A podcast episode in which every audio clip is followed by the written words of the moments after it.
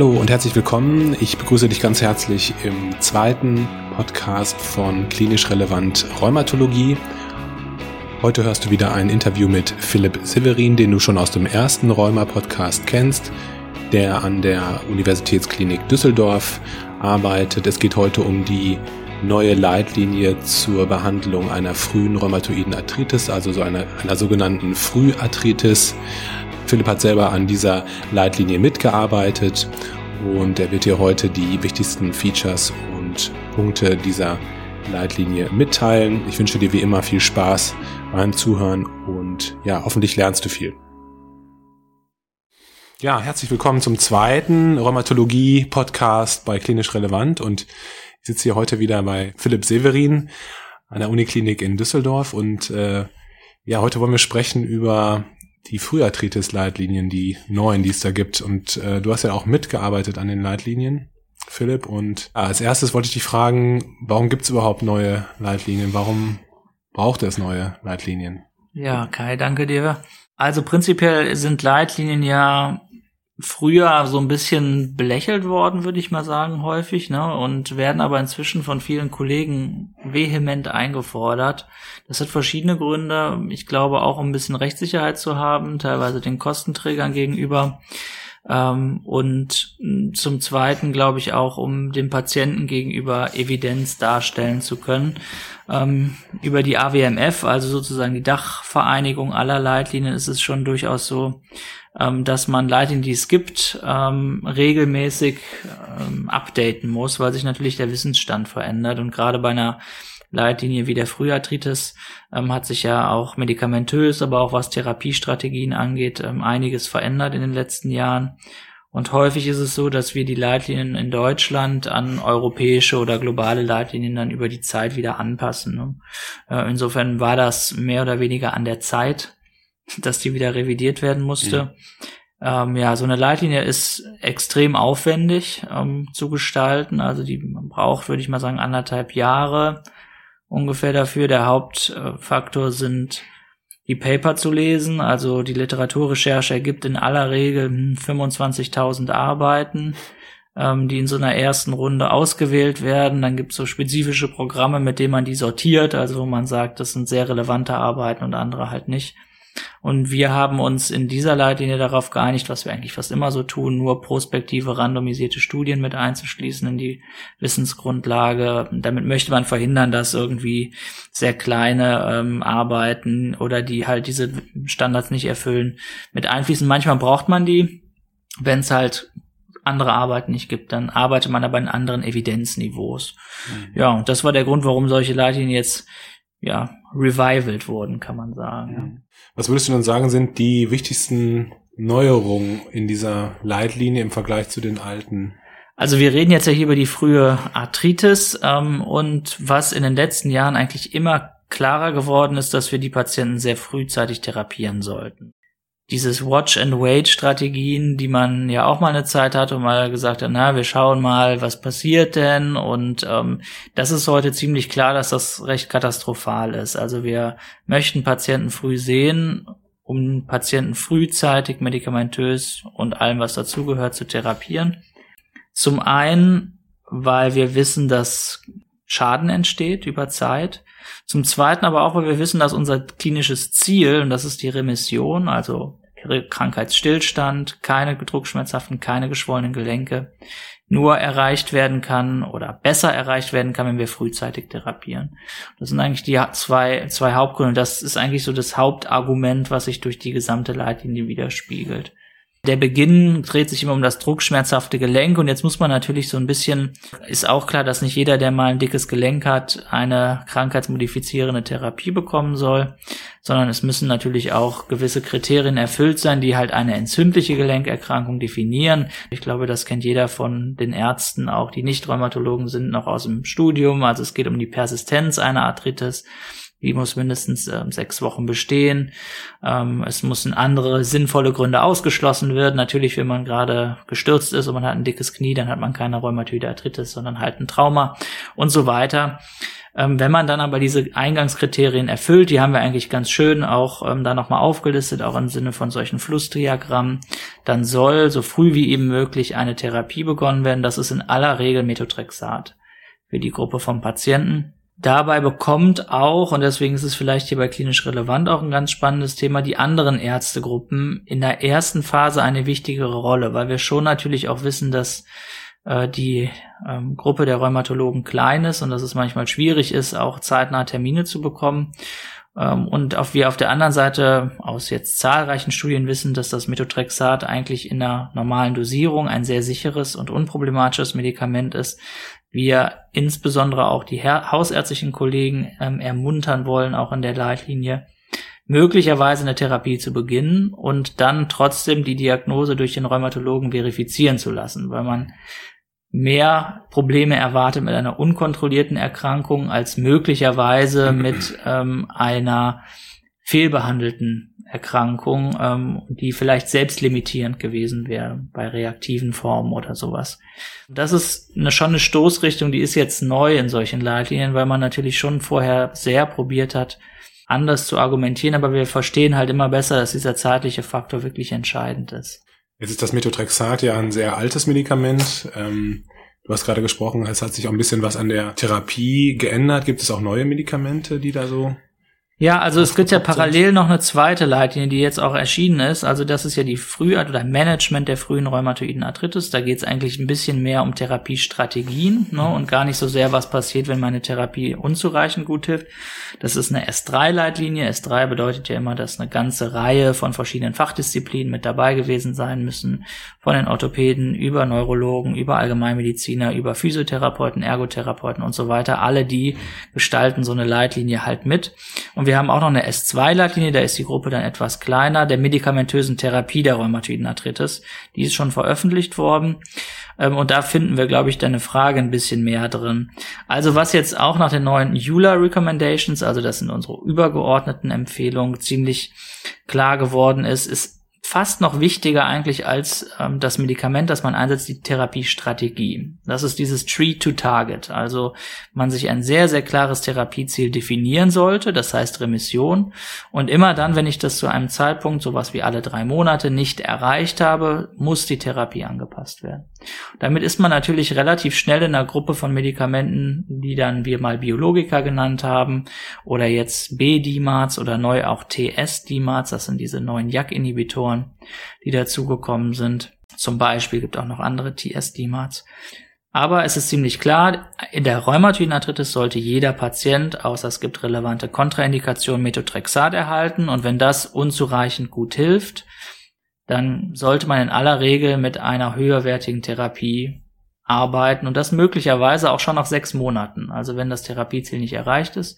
Und da reden wir über sowas wie TNF-Alpha-Inhibitoren, ähm, aber auch Interleukin-6-Therapien, die jetzt dazugekommen sind, die mhm. auch äh, in der Neurologie eine mhm. Rolle spielen könnten oder zum Teil auch schon spielen. Da sind auch noch B-Zell-Therapien wie das Rituximab ähm, dabei, wobei das auch noch ein bisschen später dasteht und was jetzt auch auf den Kongressen, wo wir gerade alle wieder von zurückkommen, relativ ein wichtiges Thema war, sind halt auch diese JAK-Inhibitoren, die ja als erste dieser Medikamentengruppe oral zur Verfügung stehen, was ähm, für viele Patienten natürlich ein großer Vorteil ist.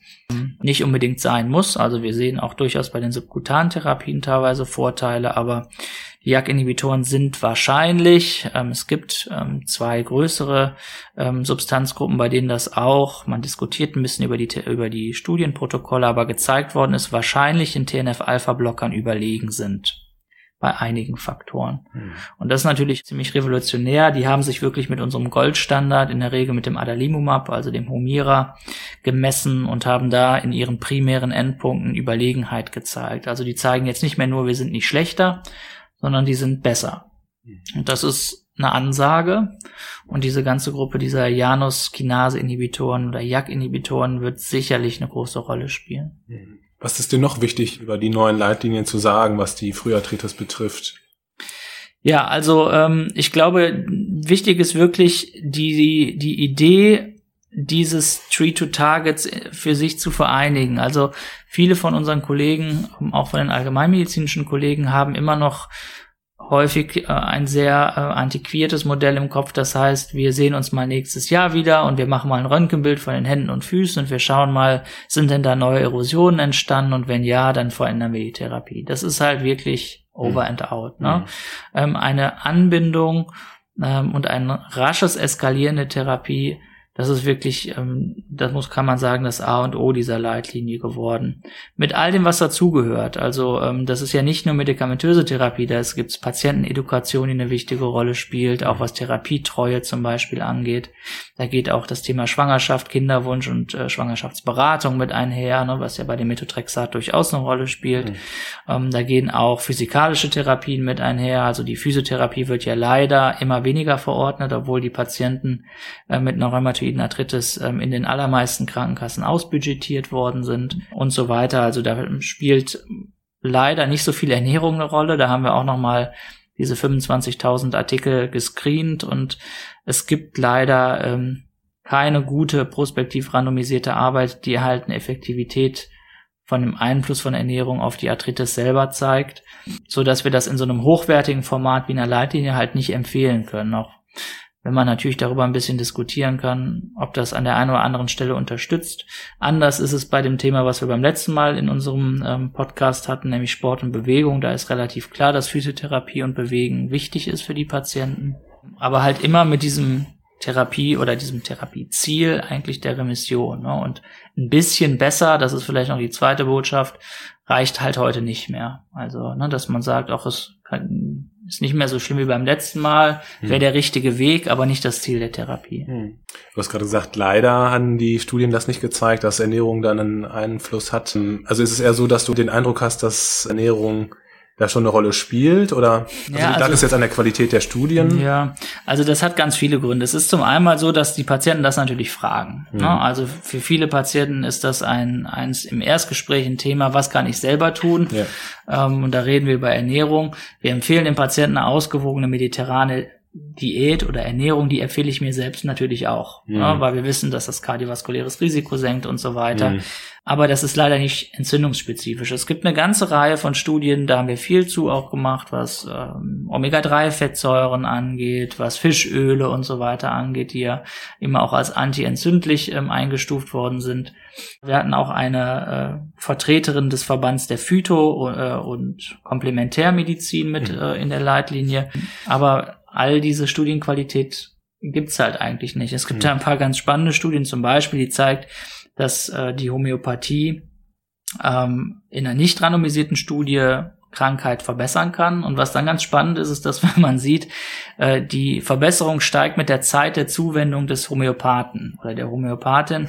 ähm, was natürlich, sobald man das in randomisiertes Protokoll eingießt, also dieser wahnsinnige Placebo-Effekt einer offensichtlich dafür empfänglichen Gruppe, wenn man diesen Faktor ausblendet, dann sieht man halt keine signifikanten mhm. Unterschiede mehr. Ähm, was wir aber heute, und das ist, glaube ich, auch eine ganz spannende Botschaft so aus den Kongressen, die gerade mitkommt, ähm, die, glaube ich, für alle Fachabteilungen klar ist, wir wollen heute Placebo-Effekte nutzen und Nocebo-Effekte vermeiden.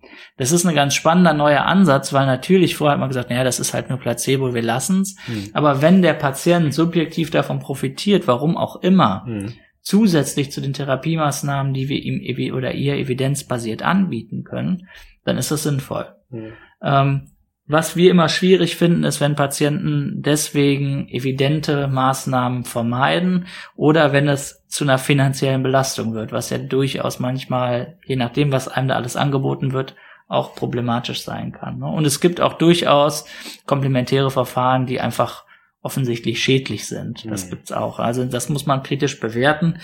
Ähm, aber ich finde, die Studie zeigt das ganz schön. Die zeigt uns einfach, es ist halt wichtig, je mehr Kontakt wer auch immer mit Arzt hat, ähm, Patienten mit wem auch immer hat, je evidenter wird so eine Therapie oder je effektiver. Und das ist dann natürlich ganz viel mit Zuwendung und mit äh, Beschäftigen und mit Probleme ernst nehmen zu tun hat, was vielleicht manchmal in der ärztlichen Ambulanz mit acht Minuten oder wie auch immer das in manchen Praxen ist, nicht mehr gefunden wird, ist einleuchtend. Also wenn man das nochmal subsumieren würde, dann ähm, heißt das, äh, dass man besonders früh beginnt zu ähm, behandeln, zu therapieren, primär mit Methotrexat und dann alle drei Monate so über den Daumen gepeilt, dass man schaut, kommt es zu einer Remission? Wenn nein, dass man dann äh, die Therapiestrategie wieder ändert. Ja, ja, ja, so kann man das zusammenfassen. Und ich glaube, ein wichtiger Punkt auch für alle Nicht-Traumatologen ist wirklich dieser teilweise nicht begründete Respekt vor dem Methotrexat. Also ich will nur mal ein paar Beispiele nennen. Es ist ja. ähm, zum Beispiel ja lange so gewesen, dass wir über eine äh, pulmonale Verschlechterung bei Patienten mit Methotrexat-Therapien diskutiert haben. Es gibt jetzt sehr, sehr große Studien, die das gezeigt haben, dass das bei keiner entzündlich-rheumatischen Erkrankung so ist. Also Patienten mit einer Lungenbeteiligung und Methotrexat überleben länger, weil Entzündung zur Lungenverschlechterung beiträgt und nicht Methotrexat. Es gibt eine seltene Komplikation, die nennt sich MTX-Pneumopathie. Die finden wir bei den Dosen, die wir anwenden, fast nie, aber die ist beschrieben. Und das ist aber ein potenziell reversibles, akutes Krankheitsbild. Ähm, wir sehen immer wieder, dass Hausärzte oder ähm, Pulmonologen auch so eine Therapie absetzen oder empfehlen, die abzusetzen. Ähm, und da muss man wirklich sagen, das ist nicht mehr Common Knowledge. Also Methotrexat ist für unsere Patienten positiv, auch was die pulmonale Beteiligung angeht. Mhm. Ähm, da gibt es eine ganze Reihe, auch Patienten, die große Sorge haben, weil sie den, die Fachinformationen lesen, wo ja zum Teil Nebenwirkungen aufgeführt sind. Also wir haben das mal gemessen, der Beipackzettel ist 1,70 Meter lang. ähm, da sind ja zum Teil Nebenwirkungen aufgeführt, die mit unseren Therapien nichts zu tun haben, weil das halt ein Beipackzettel auch für Patienten ist, die Methotrexat in einer Tumortherapie erhalten. Ähm, und das muss man halt immer mit den Patienten besprechen sprechen. Die Sorge, die davor herrscht, ist, ist sicher nicht begründet. Und ich glaube, das ist auch nochmal ein, ein wichtiger Punkt, den auch die Leitlinie jetzt nochmal mit sich bringt, das eigentlich zu stärken. Und natürlich ist es ein traditionelles Therapiemittel. Ähm, es ist eins, was aber sehr, sehr gut erkannt und erforscht ist. Und für die Rheumatoidarthritis, übrigens für die Psoriasis-Arthritis, wo wir vielleicht irgendwann anders mal drüber sprechen wollen, ähm, gilt das nicht. Aber für die Rheumatoidarthritis ist ziemlich klar, dass es ähm, egal welche andere Therapie wir damit einsetzen, das in aller Regel das Gesamtoutcome der Patienten verbessert. Und auch die Möglichkeit auf so einer teuren Therapie wie jetzt im TNF-Alpha-Blocker zum Beispiel zu bleiben, ne, weil wir sonst häufiger Anti-Drug-Antibodies finden, manchmal auch neutralisierende Anti-Drug-Antibodies und damit halt eine kürzere Persistenz der Patienten auf der Medikation. Also das ist, glaube ich, nochmal ähm, auch wichtig, vielleicht noch ein letztes, zweites Beispiel. Ähm, wir haben auch im Beipackzettel nach wie vor stehen, dass Männer, die Methotrexat einnehmen, keine Kinder zeugen sollten. Ähm, da gibt's riesige Kohorten inzwischen, die zeigen, dass es keine erhöhte Fehlbildungsraten gibt, dass es keine Frühgeburtlichkeiten gibt, keine ähm, erhöhten äh, Malignitätsraten und so weiter mhm. ähm, bei den Männern und bei den Kindern. Und wir empfehlen, und das ist auch im Moment, ähm, gibt's große Positionspapiere für Männern, die das Methotrexat in den Dosen, wie wir das einsetzen, einnehmen, nicht, dass sie keine Kinder bekommen sollen. Also das dürfen die, mhm. wenn man das möchte. Okay.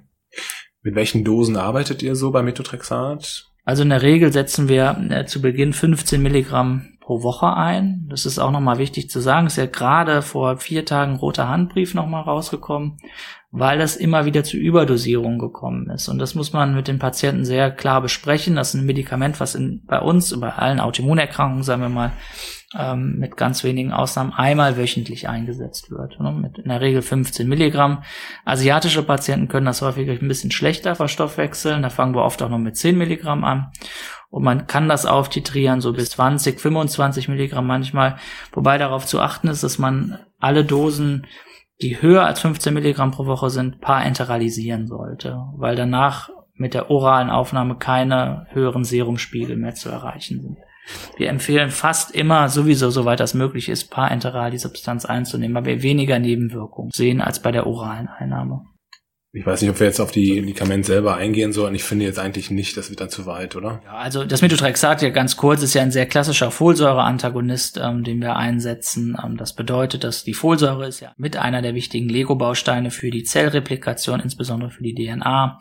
Und wenn wir halt einen falschen Lego-Baustein den liefern, nämlich das Methotrexat, dann bauen die Zellen das ein und können aber halt die Synthese nicht fortführen und am Ende hm, führt das dann doch zu deutlichen Problemen in der Replikation. Deswegen setzt man das ein und setzt halt am Folgetag, in der Regel machen wir es mit fünf Milligramm Folsäure ein, um den anderen Zellen, bei denen das halt in Ordnung ist, ähm, auch wieder genug richtige Lego-Bausteine zur Verfügung zu stellen. So kann man es vielleicht zusammenfassen. Hm, hm.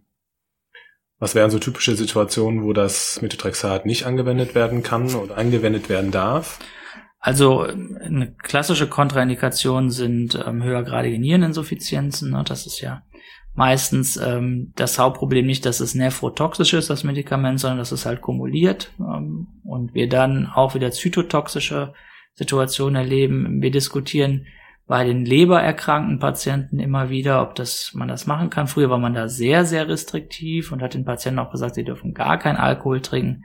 Gibt es gerade eine größere irische Studie, die das untersucht hat und gezeigt hat, dass wer ein Glas Bier beim Mann, ein halbes bei der Frau, so als ähm, Richtwert, ähm, wenn man das nicht überschreitet, dass man keine erhöhten ähm, Raten von Hepatopathien gesehen hatte. Insofern ist das etwas gelockert worden. Wir empfehlen trotzdem natürlich, ähm, dass man möglichst darauf verzichten sollte, aber hm, man darf jetzt auch mal ein Glas Sekt beim Geburtstag oder der Taufe oder was auch immer trinken, das ist erlaubt.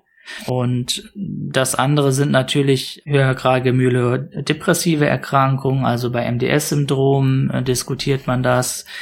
Was die Malignitäten angeht, sind wir heute auch deutlich offener. Also früher haben wir auch bei vielen Krebserkrankungen, aktiven Krebserkrankungen empfohlen, das Medikament zu pausieren, weil nicht ganz klar war, verändert es da was.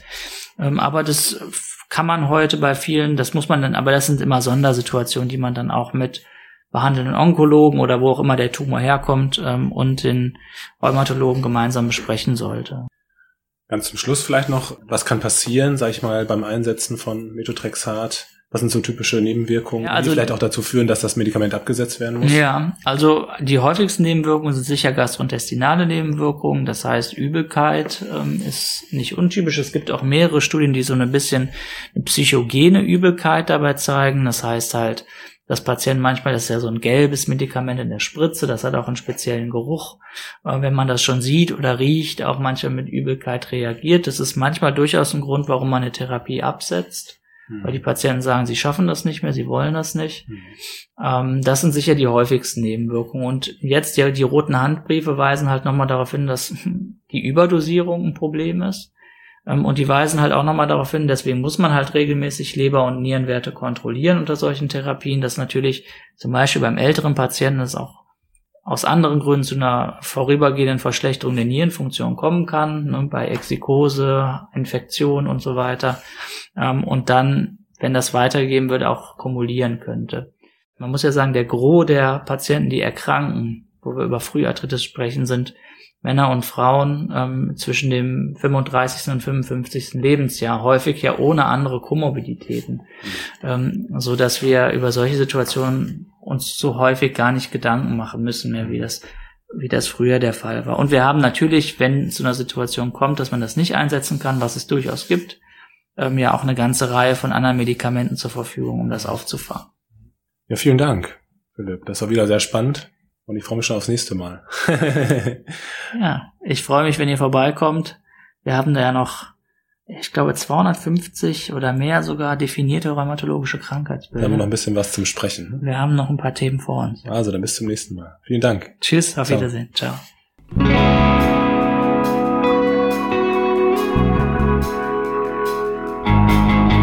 Vielen Dank fürs Zuhören. Ich hoffe, du konntest hier einiges Wichtige für deine klinische Tätigkeit mitnehmen. Wenn dir die Folge gefallen hat, dann teile sie doch bitte mit deinen Kolleginnen und Kollegen und mache andere Menschen aus deinem medizinischen Umfeld auf unser Projekt aufmerksam. Wenn du auch mal Lust haben solltest, bei Klinisch Relevant ein Interview zu veröffentlichen, beziehungsweise falls du interessante Themenvorschläge haben solltest, dann melde dich doch gerne unter kontakt.klinisch-relevant.de. Bis zum nächsten Mal, alles Gute, ciao.